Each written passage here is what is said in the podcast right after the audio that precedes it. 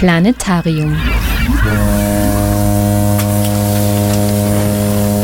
Die Sendung der Grünen Bildungswerkstatt Oberösterreich. Zu der sie Sabine Traxler heute wieder herzlich begrüßt. Die Corona-Pandemie hat uns mit all ihren Auswirkungen nach einem Sommer der vermeintlichen Entspannung wieder fest im Griff. Die Infektionszahlen in Österreich, aber auch in anderen Ländern Europas steigen drastisch. Der zweite harte Lockdown in Österreich hat begonnen. Unser Leben wird dadurch wie noch nie dagewesen beeinflusst dass wir in Österreich in einem Sozialstaat leben, der die Menschen in einer derartigen Ausnahmesituation in vielen Lebensbereichen stützt und auffängt, wird bei näherer Betrachtung, wie Menschen in anderen Ländern dieser Erde leben, arbeiten und ihr Überleben sichern, erst wieder so richtig bewusst. Die Corona-Pandemie zieht in ihrem Schatten viele weitere Entwicklungen mit sich, die in ihrem Ausmaß derzeit noch gar nicht richtig abgeschätzt werden können. Sie ist jedenfalls definitiv weltweit Brandbeschleuniger, was die transnationale organisierte Kriminalität betrifft. Zu diesem spannenden Thema begrüße ich in der heutigen Sendung eine Expertin, die sich mit einem Aspekt der organisierten Kriminalität, nämlich dem Menschenhandel, schon seit vielen Jahren beschäftigt und dazu forscht. Livia Wagner. Sie ist Senior Expert bei der Global Initiative Against Transnational Organized Crime und hat sich in ihrem im Juni veröffentlichten Bericht Aggravating Circumstances How Coronavirus Impacts Human Trafficking dem Einfluss des Coronavirus auf den Menschenhandel gewidmet. Und zudem wird sie uns in der kommenden Stunde vom Planetarium gerne Fragen beantworten. Livia, du bist Netzwerkkoordinatorin und Senior Expert bei der Global Initiative Against Transnational Organized Crime. Kannst du erklären, was konkret die Aufgaben deiner Arbeit sind und im Zuge dessen auch die Organisation selbst vorstellen? Ja, mein Name ist Livia Wagner und ich arbeite jetzt schon seit einigen Jahren für die Global Initiative, wie wir es immer abgekürzt nennen. Und diese Organisation ist eine Nichtregierungsorganisation mit Sitz in Genf, aber mittlerweile haben wir schon fünf Büros, äh, eins in Zentralamerika, ein anderes in Südafrika, in Malta, in London, beziehungsweise werden wir jetzt eins in, in Asien eröffnen. Und in Albanien haben wir jetzt auch ein anderes Büro, da gibt es ein sogenanntes Crime Observatory. Also unsere Organisation fokussiert sich auf die Analyse und auf die Erhebung von politischen Zahlen und Daten, aber auch natürlich von sozioökonomischen Zahlen und Daten von transnationaler organisierter Kriminalität. In manchen Ländern werden wir, schauen wir natürlich in erster Linie auf die Binnenkriminalität. Aber in vielen anderen Ländern wissen wir einfach, dass Kriminalität keinen Halt vor den Grenzen macht. Im Gegenteil, da ist sozusagen die Kriminalität lebt davon, dass sie von einem Land ins, ins andere sozusagen, dass da agiert wird, also über die Grenzen hinaus. Und wir, wir produzieren eben solche politischen Analysen und Recherchen und Studien zu diesem Thema die teils von Regierungen oder von anderen äh, multilateralen Organisationen wie die UNO zum Beispiel in Auftrag gegeben werden. Und dann haben wir aber auch Projekte vor Ort, wo wir gezielt Communities, also Bevölkerungsgruppen, die von organisierter Kriminalität betroffen sind, unterstützen, indem wir sie äh, begleiten, wie sie selber Instrumente entwickeln können, um der organisierten Kriminalität sozusagen sich von dem nicht zu sehr, also ihren Alltag nicht so sehr beeinflussen zu lassen. Das ist im Resilience Fund, das ist ein ganz ein, ein großes Programm von der, Organ von der Global Initiative. Und da haben wir sehr gutes Feedback bekommen, weil es uns da nicht darum geht, den Communities in Zentralamerika, in Südafrika, in Kambodscha, also wir haben da ganz verschiedene Länder, zu erklären, was sie machen sollen. Also wir erklären ihnen das sondern wir mit dem Konzept der Resilienz uns mit diesen Communities zusammensetzen und herausarbeiten, wie können sie für sich ein Konzept er, erarbeiten, wo sie resilient sind gegen organisierte Kriminalität und wie können sie sozusagen ihren Alltag trotzdem äh, besser bestreiten, als in ständiger und permanenter Angst zu sein. Ich persönlich habe mich konzentriert auf die Arbeit bzw. auf das Thema Menschenhandel mit dem Zweck der sexuellen und der Arbeitsausbeutung und habe mich regional auf Lateinamerika konzentriert. Also ich habe dort Studien gemacht zum Thema illegale Forstwirtschaft und Arbeitsausbeutung, illegaler Goldbergbau und Arbeitsausbeutung sowie sexuelle Ausbeutung und haben dann auch, was, was uns natürlich auch immer sehr motiviert, haben dann auch gemerkt, dass diese Studien nicht einfach nur verschwinden, sondern wirklich dazu beitragen, dass es dann größere Wellen schlägt. Also zum Beispiel dieser eine Bericht, wo es gegangen ist um, um illegalen Goldabbau in Kombination mit organisierter Kriminalität, dass zum Beispiel ähm, Minenarbeiter gehandelt werden zum Zweck der Arbeitsausbeutung, Frauen gehandelt werden zum Zweck der sexuellen Ausbeutung. Wir reden da auch von Kindern, von Mädchen, von zwölfjährigen Mädchen, die dort eben ausgebeutet werden. Und bewusst in den Bericht reingeschrieben haben, wer sind denn die Länder und wer sind denn die Goldraffinerien, die das Gold beziehen ohne drauf zu schauen, woher kommt das Gold, wie wurde dieses Gold produziert. Und nach, diesem, nach dieser Studie hat sehr viele äh, auch Großkonzerne gegeben, also Elektronikhersteller, die dann gekommen sind und gesagt haben, okay, wir haben das gelesen, wir waren uns dessen nicht bewusst oder wir haben nicht gewusst, dass es trotz aller äh, Sorgfaltspflicht, die wir sehr ernst nehmen, trotzdem dazu kommen kann, was können wir machen. Und das ist natürlich das Beste, was passieren kann, wenn ein Bericht dazu beiträgt, dass es konkrete Maßnahmen gibt und operative Veränderungen in Konzernen oder in, in bestenfalls auch in Gesetzgebungen. Wie viele Mitarbeiter umfasst die Global Initiative? Und es gibt auch noch ein Netzwerk, das sehr viele Menschen umfasst. Kannst du dazu äh, Näheres sagen? Wir haben begonnen als kleine Organisation 2013, da waren wir zu viert und mittlerweile sind wir fast 70 Personen auf der ganzen Welt verteilt. Also wie ich gesagt habe, in Nordamerika, in Zentralamerika, ja, praktisch auf jedem Kontinent sind wir vertreten. Und wir arbeiten aber auch mit dann mit lokalen Experten und Expertinnen zusammen und haben aber auch zusätzlich, und das war uns ganz wichtig, ein Netzwerk an Experten und Expertinnen, die nicht angestellt sind bei der Global Initiative, sondern die mit ihrer Expertise unsere Projekte sozusagen mitgestalten, beziehungsweise dass sie sich auch untereinander vernetzen. Und da haben wir mittlerweile, also ich bin eben auch Network Coordinator und meine Aufgabe ist es hier, wir haben mittlerweile 512 Experten und Expertinnen auf der ganzen Welt, die miteinander zu vernetzen. Das heißt, wir schauen zum Beispiel, es gibt Programme in Lateinamerika zum Thema Umweltkriminalität und bringen diese Personen zusammen und sagen, was gibt es für Ähnlichkeiten zwischen den Programmen in Lateinamerika und in Afrika. Können zum Beispiel Experten und Expertinnen in Afrika äh, lernen von den Umweltkriminalitätsprogrammen, die es aber in Lateinamerika gibt. Also uns ist es da wichtig, sozusagen nicht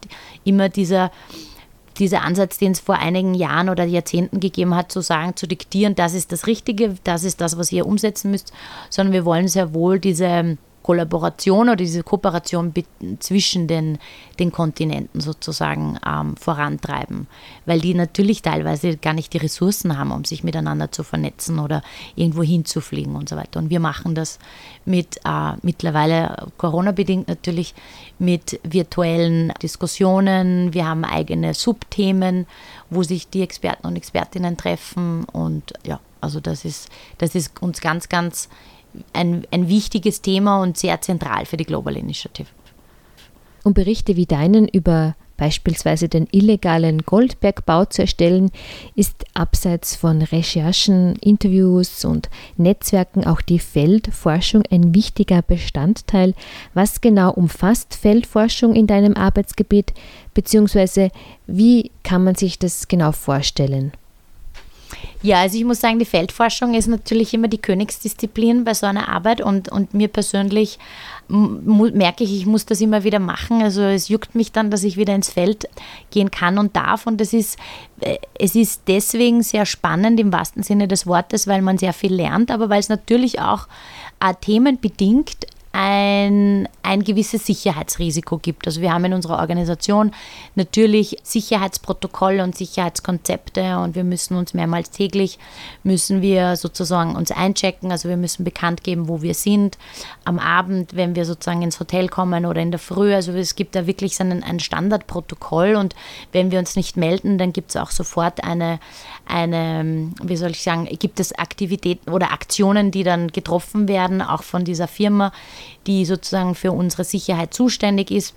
Aber im Feld sind wir alleine. Also das heißt, wir sind dann entweder alleine oder zu zweit, führen wir die Interviews durch und es kommt auf das Thema an, aber zum Beispiel, wie ich im, im Amazonasgebiet war, wo es gegangen ist um den illegalen Goldbergbau, hat man natürlich Kontakte, die man vorher schon sozusagen herausgefunden hat oder wo man sich mit den Leuten in Kontakt setzt.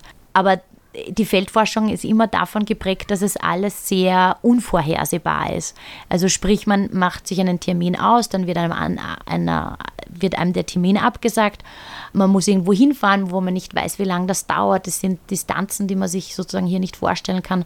Man muss für eine halbe Stunde Interview vielleicht zweieinhalb Stunden in eine Richtung fahren oder man fährt irgendwo hin, wo es zum Beispiel eine ganz, also überhaupt keine Internetverbindung gibt oder wo es keine Straßen gibt, wo man, also dort im, im Amazonasgebiet, da hat es keine Straßen gegeben, wenn man zu den illegalen Goldminen wollte, sondern da musste man von der Hauptstraße dann mit dem Motorrad eine Stunde noch einmal durch das Amazonasgebiet durchfahren. Das sind einfach nur kleine Wege. Und ja, da gehört auch ein gewisses Vertrauen darauf, dass es schon klappen wird. Also man, man begibt sich natürlich in die Hände von anderen Personen, die man jetzt nicht so lange kennt und muss darauf vertrauen, dass das funktioniert. Und man muss auch in solchen Situationen immer sehr wachsam sein. Ich agiere dort ganz anders als hier in Österreich. Also wenn ich dort bin, dann hat man plötzlich überall Augen und Ohren und nimmt alles um sich herum wahr, weil das ist einfach die Lebensversicherung. Man ist sehr feinfühlig und sehr sensibel auf gewisse Dinge, die vielleicht nicht direkt vor einem passieren, aber man spürt einfach, wenn etwas gefährlich ist oder man hat irgendwie da so einen siebten Sinn, wenn man Situationen verlassen muss. Und das ist mir auch schon passiert, wo ich dann zu, meinen, zu einer Kollegin gesagt habe, so, wir gehen jetzt. Und da gibt es jetzt keine Diskussion, wir fahren jetzt sofort. Und also das, das ist, das muss man, das ist auch Erfahrungssache. Auf was lässt man sich ein? Wo sagt man dann, ja, da kann ich vielleicht schon noch bleiben oder die eine Frage ist mir jetzt noch wichtig, dass ich sie stelle oder verlasse ich sofort eine, eine Interviewsituation oder überhaupt eine Situation. Also das, aber das ist das Spannende und ist ein bisschen so das, das Salz. Livia, kannst du vielleicht noch kurz näher erklären, was Feldforschung genau ist, jetzt für all jene, die sich darunter nicht so viel vorstellen können im Kontext der Soziologie? Ja, also wir, also ich bin Soziologin und aus der soziologischen Perspektive ist es so, dass die Person, die in der Situation lebt, ist der oder die Expertin. Das hat nichts damit mit einem Bildungsgrad zu tun, sondern wenn ich mit einem illegalen Minenarbeiter spreche, dann ist er in der Situation der Experte zu diesem Thema. Und da kann mir kein anderer eine bessere Information geben zu diesen Fragen, die ich in Bezug auf dieses ähm, Thema jetzt gerade habe. Natürlich fragen wir oder treffen wir eine Anzahl von verschiedenen Experten und Expertinnen. Das kann sein, das können sein Mitarbeiter von Ministerien, von NGOs, von der Strafverfolgung, aber es können natürlich auch die Personen sein und es sollten auch die Personen sein, die es betrifft, weil die werden meistens am wenigsten befragt, weil man sie immer abstempelt und sagt, die sind illegale Bergbauarbeiter. Und, und es ist manchmal eben wichtig, über diese Leute, nicht nur über die Leute zu berichten, sondern mit ihnen zu sprechen, weil sonst hat man nur einen Teil der, der Geschichte, den man da berichten kann. Und wie lange arbeitest du an einem Bericht wie beispielsweise jenem über den illegalen Goldbergbau im, im Amazonasgebiet? Das ist ganz unterschiedlich. Also dieses Projekt hat mich sehr lang begleitet. Da habe ich insgesamt zwei Jahre an, daran gearbeitet mit, mit mehreren Forschungsaufenthalten. Aber das war ein Thema, was uns sehr wichtig war und deswegen hat unsere Organisation auch das Geld in die Hand genommen, weil Feldforschung oder solche Studien zu erarbeiten, die kosten viel Geld. Nicht nur, dass es ist sozusagen das Gehalt, das jetzt eine Person bekommt, in dem Fall ich, sondern man muss auch vor Ort, muss man natürlich die ganzen Reisekosten übernehmen, man muss ähm, die ganzen Ausgaben übernehmen. Was auch aber wichtig ist, ist, wir zahlen sozusagen unseren Interviewpartnern nichts, weil das verstößt gegen den Forschungsethos, sage ich jetzt einmal. Aber so etwas kostet sehr viel Zeit. Also wenn man sich überlegt, allein das Gehalt für jemanden für zwei Jahre, dann ist so eine Studie sehr teuer. Aber es war uns sehr wichtig, weil es die erste Studie war, die es auf Englisch gegeben hat. Und die hat dann natürlich auch dazu geführt, dass die Global Initiative dann immer diesem, mit diesem Thema sozusagen genannt wurde. Aber es gibt auch andere Studien mit der, in der illegalen Forstwirtschaft in Mexiko, da haben wir ein Jahr dran gearbeitet. Man kann auch kürzere Berichte schreiben von 20, 30 Seiten, wo man vielleicht mit Feld, Feldforschung dann drei, vier Monate arbeitet. Also es, es kommt immer darauf an, wie lang und wie detailliert soll dieser, dieser Bericht auch sein. Durch Corona ist es jetzt ja auch sehr schwer zu reisen. Äh, kann man die Feldforschung über Zoom ersetzen beispielsweise? Äh, ist es eine Möglichkeit, hier trotzdem äh, an einem Projekt weiterzuarbeiten oder liegen jetzt viele Arbeiten durch diese Pandemie brach? Wir machen es jetzt weniger, weil was für uns immer sehr wichtig ist, sind natürlich sind diese, diese Eindrücke vor Ort. Und das ist eben etwas, was man natürlich über Zoom, also Experteninterviews, keine Frage, wenn ich jemanden vom Ministerium erwischen will, dann kann ich das auch über Zoom machen oder jemanden von einer NGO.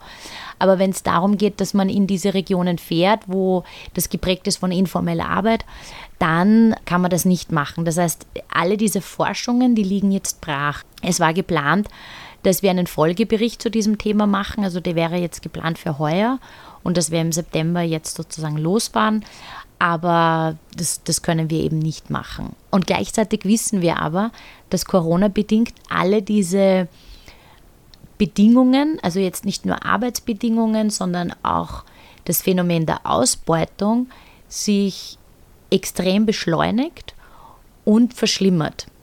Und das ist, das ist natürlich dann sehr frustrierend, weil man weiß, es, es, es, die Situation wird überall schlimmer und du kannst aber gleichzeitig nicht, nicht darüber berichten, zumindest nicht ähm, in einer Qualität, wie es eigentlich sein sollte, dass du vor Ort bist.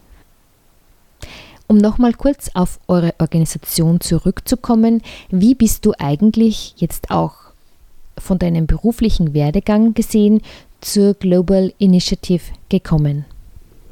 Also ich habe damals, wie ich, wie ich angefangen habe mit dem Studium und mich mit dem Thema befasst habe, also internationale Beziehungen und Entwicklungssoziologie, habe ich gewusst, es gibt in dem Bereich gibt es verschiedene Akteure und Akteurinnen. Und das sind natürlich einerseits die Regierung, in dem Fall war das dann das Außenministerium und die ADA, die sich eben des Themas der Entwicklungszusammenarbeit annimmt, dann aber auch NGOs und dann gibt es die internationalen Organisationen. Und ich dachte mir damals, da ich jetzt nicht wirklich sagen kann, wo möchte ich arbeiten, möchte ich alle drei einmal durchlaufen und habe dann eben im Außenministerium angefangen in der Abteilung für Entwicklungszusammenarbeit, war dann bei einer ganz einer kleinen NGO äh, bei ECBAT, also ECBAT ist Teil eines internationalen Netzwerks und arbeite zum Thema sexuelle Ausbeutung von Kindern, also kommerzielle sexuelle Ausbeutung von Kindern und Kinderhandel und bin dann zur UNO gekommen und habe eben dort das Thema Menschenhandel in mein Portfolio aufgenommen und bin dann eigentlich drauf gekommen, ich weiß es jetzt noch weniger als vorher, weil jedes jede Institution ist wichtig und jede Institution hat sein Für und Wider und es gibt keinen perfekten Ort jetzt, sage ich einmal. Aber ich für mich habe damals trotzdem ausgeschlossen, dass ich nicht bei einer UNO-Organisation mehr arbeiten möchte, obwohl ich dort am längsten gearbeitet habe. Und ich möchte auch nicht bei der Regierung oder bei einer Regierungseinrichtung, also wie das Außenministerium, arbeiten, weil ich eine Person bin, die Ergebnisse bzw. Arbeitsformen in einer Weise sehen möchte, wo ich ein schnelleres Ergebnis sehe. Und da sehe ich einfach, dass NGOs viel flexibler sind, natürlich immer unter dem Aspekt, dass Finanzen immer ein Thema sind und dass man eventuell zu wenig Gelder hat, aber dass NGOs viel agiler und dynamischer arbeiten können als UNO-Organisationen, die im Endeffekt so arbeiten müssen, wie es die Mitgliedsstaaten der UNO sagen oder was deren Fokus ist und genauso wie es bei einer Regierung ist, was gerade sozusagen im Regierungsprogramm ist. Und, und da war für mich einfach es viel attraktiver, wenn man ein, eine unabhängigere Agenda hat, indem man sagt, wir als Global Initiative, wir haben natürlich auch Organisationen, aber wenn jetzt eine Organisation kommt und sagt, wir möchten XY äh, als Bericht haben und das stimmt aber nicht mit unserer Strategie überein oder was wir als Organisation glauben, dann werden wir das auch nicht machen. Ja. Wir sind zum Glück in der, in der Position, wo wir sehr viele Unterstützer haben, beziehungsweise Unterstützer. Wir, wir bekommen einfach Projekte finanziert von der EU, von den Vereinten Nationen, von größeren Nichtregierungsorganisationen. Aber da geht es auch darum, dass wir das sehr wohl lenken, wo bewerben wir uns. Und eine, eine oder unsere Organisation, wie gesagt, wir, wir sind da viel unabhängiger und selbstständiger, was wir machen können und sehen die Ergebnisse hoffentlich früher. Und deswegen war das sozusagen meine, meine Entscheidung, doch in dem Bereich zu bleiben.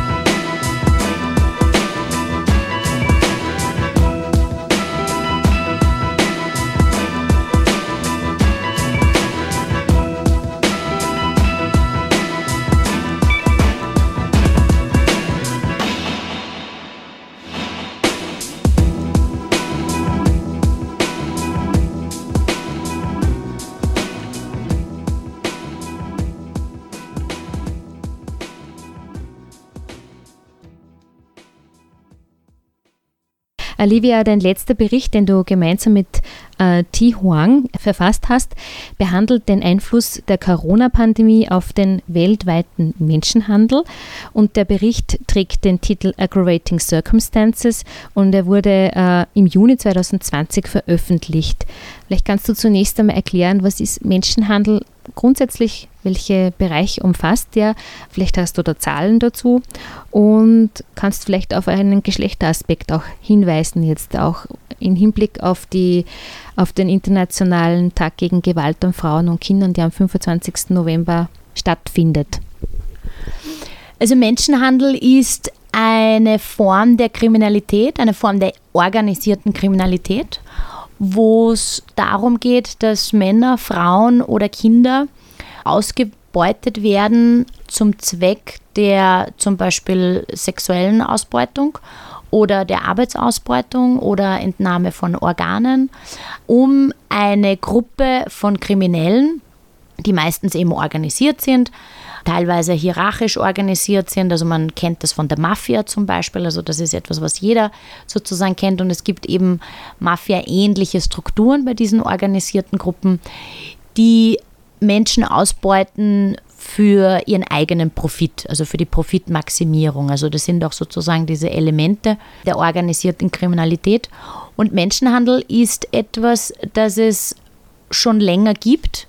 Allerdings ist die Weltöffentlichkeit erst vor, ich würde jetzt einmal sagen, zwei Jahrzehnten oder drei Jahrzehnten wirklich mehr darauf aufmerksam geworden. Und es hat dann auch eine internationale Konvention zu diesem Thema gegangen, gegeben, also die Konvention gegen organisierte Kriminalität und wo ein eigenes Protokoll, was jetzt dieses Jahr 20-jähriges Jubiläum hat, ein Protokoll für diese Konvention zum Thema eben Menschenhandel, weil man draufgekommen ist, dass da unglaubliche Profite damit generiert werden. Also wir sprechen jetzt zum Beispiel, wenn man sagt, Handel zum Zweck der sexuellen Ausbeutung, wo es in erster Linie um Frauen oder Kinder geht, spricht man von Milliarden von Dollars. Also das sind eben die Zahlen, die sozusagen von internationalen Organisationen erarbeitet werden. Und da spricht man davon, dass Menschenhandel nach dem Drogenhandel an Nummer zwei steht, was die Profite generiert. Und dann muss man sagen, beim Drogenhandel, da werden eben Drogen von A nach B geschmuggelt. Und bei Menschen sind es leider, oder bei Menschenhandel sind es leider Menschen, die von einem Ort zum anderen, aber die werden behandelt wie eine Ware. Also man rechnet sich aus oder diese Organisationen rechnen sich aus, eine Frau, die ich sexuell ausbeute, die bringt mir im Monat zum Beispiel bis zu 10.000 Euro. Jetzt brauche ich so und so viele Frauen und das wird alles organisiert. Also diese, diese Organisationen, das ist wirklich wie ein Unternehmen, organisiert und strukturiert. Da gibt es Leute, die zuständig sind für die Rekrutierung, da gibt es Leute, die zuständig sind für den Transport, also diese Frauen irgendwo hinzubringen aus den Ursprungsländern. Dann gibt es Leute, die sind dafür zuständig, diese Frauen an ihren Arbeitsplatz unter Anführungszeichen zu bringen. Also wenn es um die sexuelle Ausbeutung geht, vielleicht einen Straßenstrich. Und dann gibt es Leute, die auch dafür zuständig sind, sozusagen diese Frauen in, äh, zu kontrollieren und das auch meistens mit Gewalt. Man braucht aber nicht glauben, dass Menschenhandel etwas ist, wo Menschen eingesperrt sind oder angekettet sind, wie das früher bei Sklaverei oder so ähnlich der Fall war. Heutzutage funktioniert die Kontrolle über das Opfer viel subtiler, dass man diesen, diesen Menschen sagt, wenn du von hier wegläufst, wenn du versuchst zu flüchten, dann werden wir nicht nur dir, wir werden dich finden, wir werden dir etwas Schreckliches antun, sondern wir werden auch deiner Familie zu Hause in den Herkunftsländern, wir werden äh, deine Eltern umbringen, wir werden deine Kinder entführen und so weiter.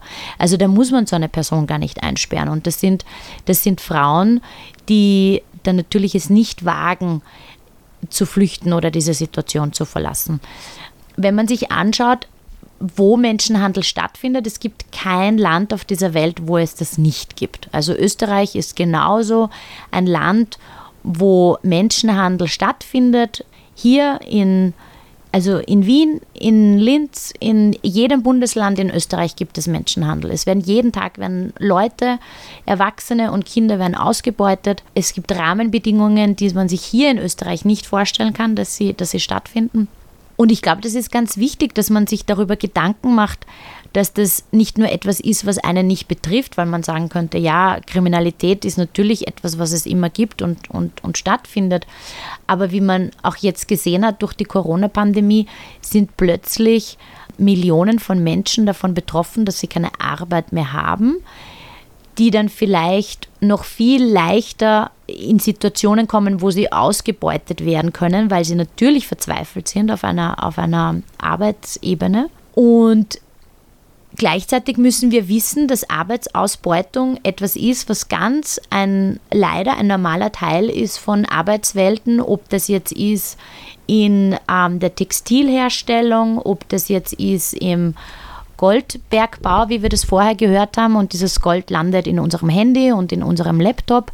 Also wir sind alle damit oder damit in Verbindung, ob wir wollen oder nicht. Also es geht darum, auch wirklich ein Bewusstsein dafür zu schaffen, wie kann es sein, dass Kleidung so billig ist, obwohl es zweimal um die Welt geflogen ist? Wie kann es sein, dass das Gemüse so billig ist? Ja, das ist, weil das in sehr, nicht, natürlich nicht immer und nicht überall, das ist keine Frage, aber günstige Preise hängen sehr oft mit einer Arbeitsausbeutung zusammen. Von Menschen, die nicht, in, nicht aus Österreich sind, sondern die nach Österreich kommen, weil sie in ihrem Land vielleicht einen Durchschnittsgehalt haben von 200, 300 Euro. Wir reden da auch von europäischen Durchschnittsgeldern. Und das als ihre letzte Chance sehen, ausgebeutet zu werden, weil die Ausbeutungsbezahlung ist trotzdem noch mehr als in ihrem eigenen Land.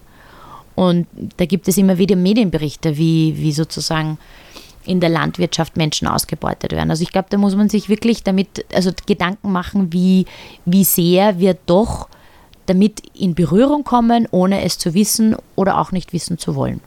Weißt du, wie viele Menschen weltweit von, ähm, vom Menschenhandel betroffen sind? Ungefähr? So also kann man eh nur schätzen wahrscheinlich. Also man geht davon aus, und das sind Zahlen von 2018 und das sind offizielle Zahlen bzw. Schätzungen, die sich an offizielle Zahlen anlehnen, dass 40,3 Millionen Menschen derzeit sozusagen Opfer von Menschenhandel sind. Also das ist ungefähr die Hälfte der deutschen Bevölkerung. Man geht davon aus, dass über 20 Millionen Menschen in der Zwangsarbeit stecken. Und man geht davon aus, dass über 15 Millionen Opfer von Zwangsverheiratung sind. Also das sind Frauen, die sozusagen von einem Land ins andere gehandelt werden und dort mit jemandem zwangsverheiratet werden. Also wir reden da jetzt nicht nur von Familien, die zusammen sich das ausmachen, sondern wirklich ähm, jemand möchte eine Frau heiraten, sucht sich einen Katalog, eine Frau aus und dann ja, kann diese Frau dann in dieses Land gehen und diesen Mann dann heiraten. Das sind auch 15 Millionen, also über 15 Millionen Frauen, die davon betroffen sind. In manchen Fällen auch junge Frauen äh, oder auch sogar manchmal unter 18. Und diese Schätzungen sind Zahlen, die man geht davon aus, dass die äh, Dunkelziffer viel höher ist, weil das sind Schätzungen, die aufgrund von offiziellen Statistiken sozusagen äh, sich berufen. Das heißt, es gibt Länder, wo es noch nicht einmal eine Datenerfassung zum Thema Menschenhandel gibt, wo das Menschenhandelsgesetz zwar existiert, aber nicht angewendet wird, weil man gar nicht weiß, was das überhaupt ist. Also da sind Richter, Staatsanwälte gar nicht auf dieses Thema sozusagen trainiert oder, oder, oder also das ist ihnen gar nicht geläufig. Das heißt, in diesen Ländern sind natürlich die Zahlen sehr viel niedriger, aber nicht, weil es es nicht gibt, sondern weil einfach das offiziell nicht erfasst wird. Und, und man geht davon aus, dass von diesen 40,3 Millionen Opfern von Menschenhandel der Großteil davon sexueller Ausbeutung zuzuschreiben ist. Äh, sexuelle Ausbeutung von Frauen, aber auch von Kindern. Also von Kindern reden wir da konkret von Kinderhandel zum Zweck der sexuellen Ausbeutung. Das kann sein äh, auf der Straße, das kann sein aber auch für, für Online-Ausbeutung, also sprich, wenn, wenn Kinder dazu gezwungen werden oder wenn, wenn Kinder missbraucht werden, dann wird viel Material davon erstellt und das wird dann sozusagen online gehandelt oder verkauft oder ausgetauscht. Die sind sozusagen in diesen Zahlen von äh, sexueller Ausbeutung enthalten. Und die andere Hälfte ist herunterzubrechen auf Arbeitsausbeutung, Organhandel. Es gibt auch eine, eine Form von Menschenhandel oder eine Form von Frauenhandel als Leihmutter. Also das gibt es auch. Man muss natürlich auch wissen, dass Gesetzgebungen sind in jedem Land unterschiedlich. Also in manchen Ländern ist Leihmutterschaft erlaubt, in manchen nicht. Aber es gibt Frauen, die zum Beispiel nicht wissen, also es geht ja nicht darum, dass sie das freiwillig macht, sondern es gibt Frauen, die das zum Beispiel nicht wissen, dass sie jetzt in ein Land kommen und dort werden sie sozusagen, dort werden sie schwanger, auch mit sexueller Gewalt und dann werden sozusagen diese Kinder werden dann gehandelt, weil es gibt einfach einen Bedarf an Babys für, für Adoption. Also es gibt sozusagen, es, man ist immer wieder auch überrascht, auch wenn man schon in so wie ich in diesem Bereich sehr lange arbeitet, was für extreme Formen es von Missbrauch und von Ausbeutung und Menschenrechtsverletzungen da gibt für, für den Profit.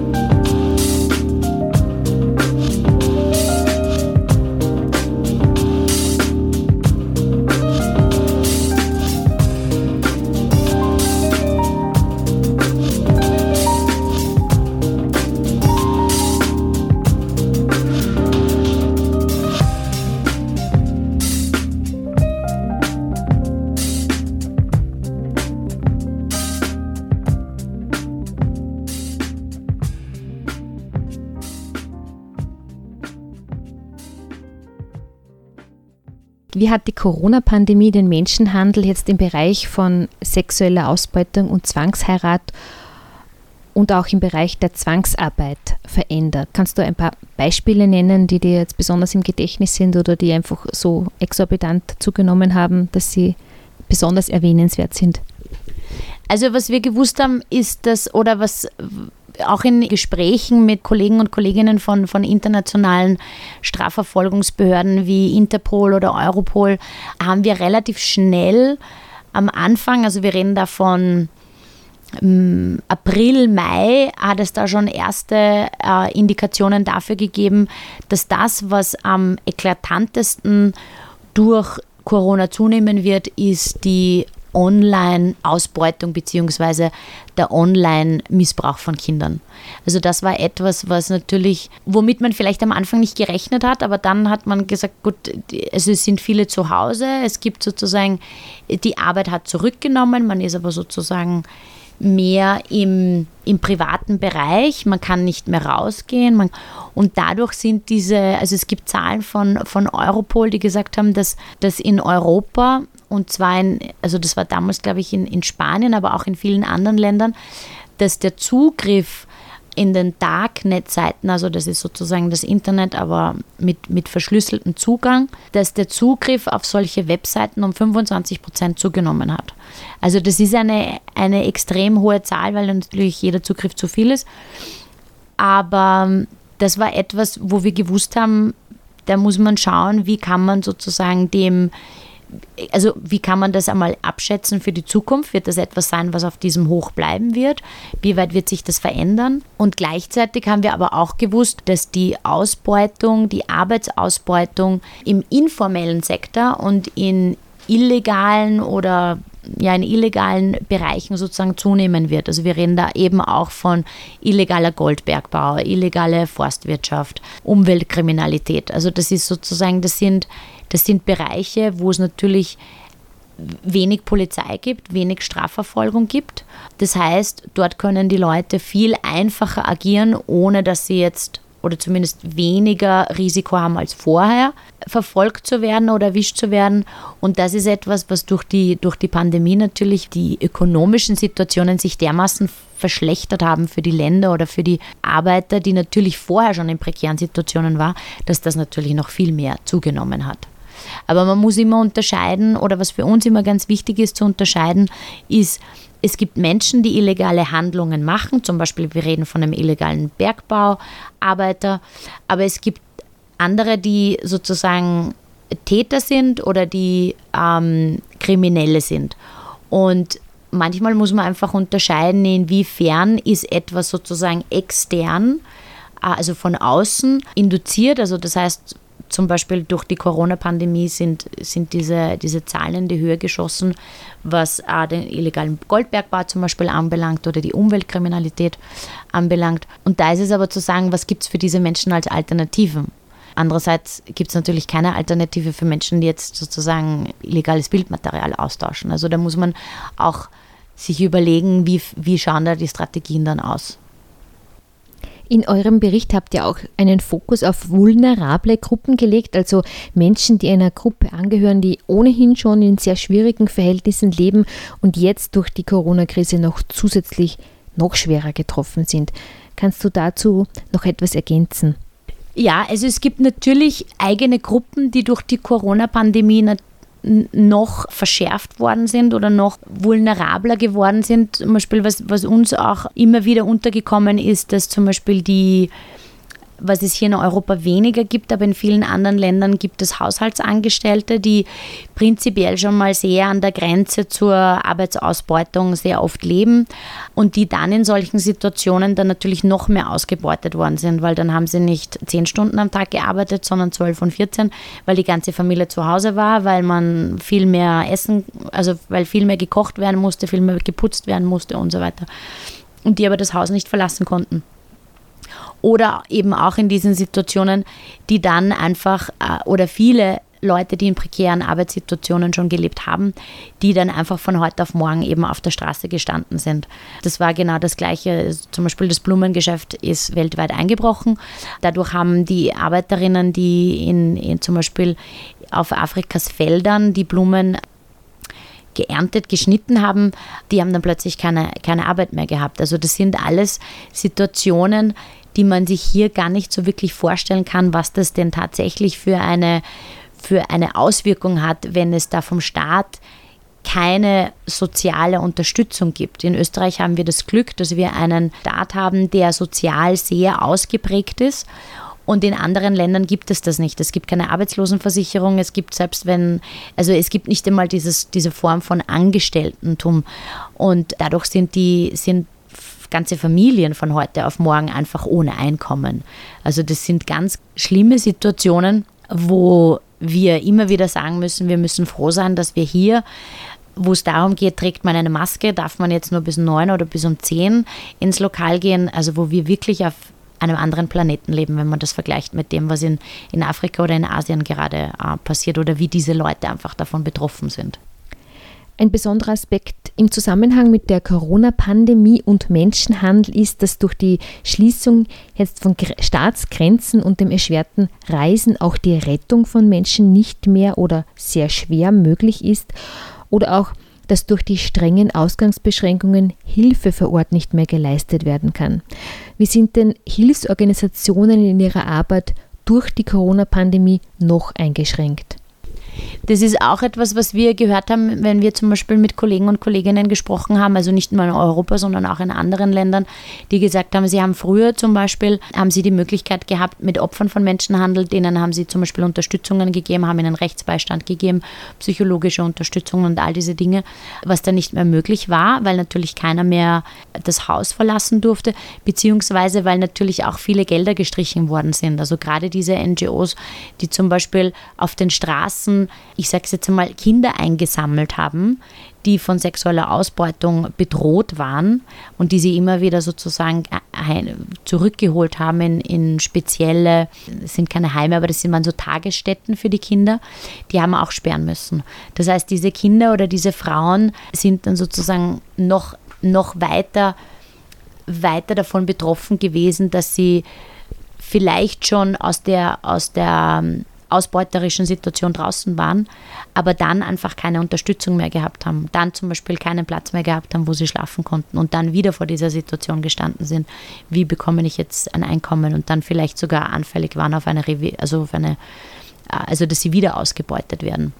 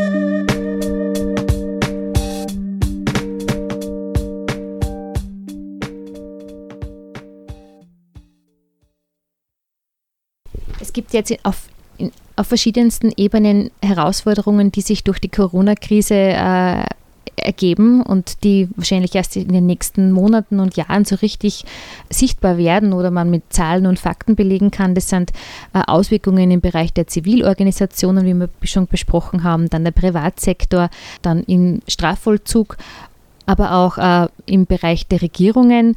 Vielleicht kannst du noch etwas zum Strafvollzug sagen, nachdem die zusätzliche Kontrolle der Corona-Regelungen ja auch viele Ressourcen im Strafvollzug bündelt äh, fehlen diese ja dann auch in anderen Bereichen? Also welche Auswirkungen werden hier erwartet oder konnten schon beobachtet werden?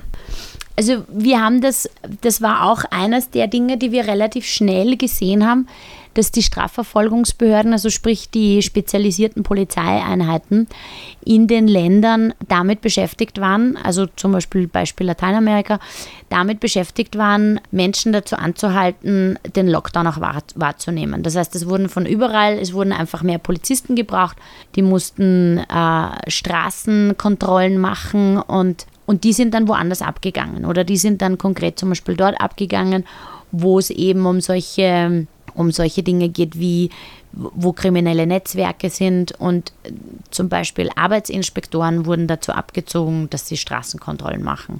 Das heißt, es wurden einfach Arbeitsausbeutung konnte viel weniger identifiziert werden und viel weniger ans Tageslicht gebracht werden, weil es einfach keine Ressourcen gegeben hat. Es hat sich, weil man gewusst hat, unter Anführungszeichen, es dürfen in dieser Regionen wo jetzt zum Beispiel, ob das, ob das jetzt irgendwelche Plantagen waren oder Forstwirtschaftsbereiche oder, oder Bergbau oder alle diese, diese Regionen, dass dort die Leute nicht hin dürfen und die Polizei sozusagen in den Ballungszentren gebraucht wurde, hat man dann einfach auf diese Regionen vergessen, beziehungsweise war es einfach keine Priorität mehr. Und dadurch konnte einfach das, das Geschäft oder dadurch konnte die, konnten diese kriminellen Gruppierungen mit freier Hand agieren und haben dadurch gerade in der ersten Zeit einfach äh, ist das ganz stark in die Höhe geschnellt. Also, und sie waren dann auch sehr, sehr erfinderisch. Also man hat zum Beispiel, es ist fast zum Schmunzeln, aber man hat zum Beispiel gefunden, dass der Drogenschmuggel wurde sich hat sich an Corona angepasst. Also es hat zum Beispiel, es wurden Drogen gefunden, die in Mund-Nasenschutzmasken eingenäht wurden. Ja, also wie gesagt, aber das muss man sich mal überlegen. Also alle diese kriminellen Strukturen, die sind so agil und so flexibel, dass sie sich sofort auf eine neue Situation einstellen können und sofort ihr Geschäftsmodell auch ändern. Und die Strafverfolgung kann das leider nicht machen und Regierungen machen das auch leider nicht. Und das ist halt der Grund, warum in solchen außertürlichen Situationen die Diskrepanz dann so groß ist und warum dann plötzlich das sich so verbreiten kann, weil einfach die, die Profitgier einfach sehr erfinderisch macht. Interessant ist ja auch, dass im Internetbereich jetzt bei vielen sozialen Medien Mitarbeiter abgezogen bzw. Ressourcen in diesen Bereichen gekürzt wurden, die gewährleisten sollen, dass die jeweiligen Richtlinien des jeweiligen Mediums auch eingehalten werden. Und das steht ja im kompletten Widerspruch zum, zum steigenden Konsum dieser Medien. In Zeiten von Corona sind ja bekanntlich die Menschen so viel im Netz wie noch nie. Also wir wissen auch von großen Social-Media-Plattformen, dass Facebook, äh, Instagram, wie sie alle heißen, dass es da konkret Leute gibt, die darauf schauen, dass es sozusagen keine ausbeuterischen, kein ausbeuterisches Foto- oder Filmmaterial gibt, dass es keine Gruppen gibt mit so einem Inhalt und ähm, die wurden dann abgezogen, also die wurden dann einfach reduziert, weil einfach gesagt wurde, man muss sich jetzt sozusagen auf, auf andere Dinge konzentrieren. Und das war natürlich dann auch, also wir wissen auch, dass heutzutage über Facebook kann man Menschenhandel betreiben. Facebook ist damit konfrontiert und weiß das auch und arbeitet sozusagen, also die haben irgendwelche Strategien ausgearbeitet, die natürlich nicht funktionieren, weil wenn es so leicht wäre, würde man das auch woanders anwenden. Aber wir wissen, dass, dass Menschenhandel sich überall sozusagen durchführen lässt. Und wenn dann dort innerhalb dieser sozialen Medien natürlich das Gleiche gemacht wird wie bei den Polizisten auf der Straße, dann wissen wir, dann wird auch da das sozusagen das, das Steigen. Und jetzt zum Abschluss noch bei eurer Arbeit in der Global Initiative. Wie geht es da weiter mit, mit eurer Arbeit und Corona? Also wir haben zurzeit machen wir wenig bis gar keine Feldforschung. Also Feldforschung wird nur von denen betrieben, die in dem Land bereits vor Ort sind, aber das ist auch ähm, nur in sehr geringem Maße möglich. Und wir haben uns dann konkret, aber wie das gekommen ist, haben wir uns dann sofort auf Corona und den Einfluss, den Corona auf organisierte Kriminalität hat oder haben kann, konzentriert und haben sofort eine Reihe an Podcasts, eine Reihe an Berichten, eine Reihe an Newslettern konkret zu diesem, diesem Thema eben rausgebracht, weil wir gewusst haben, wir müssen versuchen, auch dem jetzt sozusagen also da jetzt auch das, das mehr in das, in das Zentrum zu rücken, weil wir können nicht einfach machen Business as usual und dann aber vergessen, dass das oder, oder nicht bedenken, dass das eigentlich ein, ein Beschleuniger ist für, für organisierte Kriminalität. Und so gesehen haben wir aber auch gesagt, dass für unsere nächste Strategie, also für unsere nächste Drei-Jahre-Strategie, die ab 2021 beginnt, wir das auch inkludieren werden. Also Corona als Beispiel für eine außertürliche Situation, die aber plötzlich von heute auf morgen einen ganz, einen ganz einen starken Einfluss haben kann auf gewisse Situationen, auf, auf die Wirtschaft, auf das soziale Leben, auf, auf viele andere Bereiche. Und das wird es vielleicht ja, wiedergeben. Vielleicht ist es nicht Corona, vielleicht sind es aber einfach andere Dinge und auf das kann man sich vielleicht vorbereiten und nicht einfach dann wieder bei Null anfangen.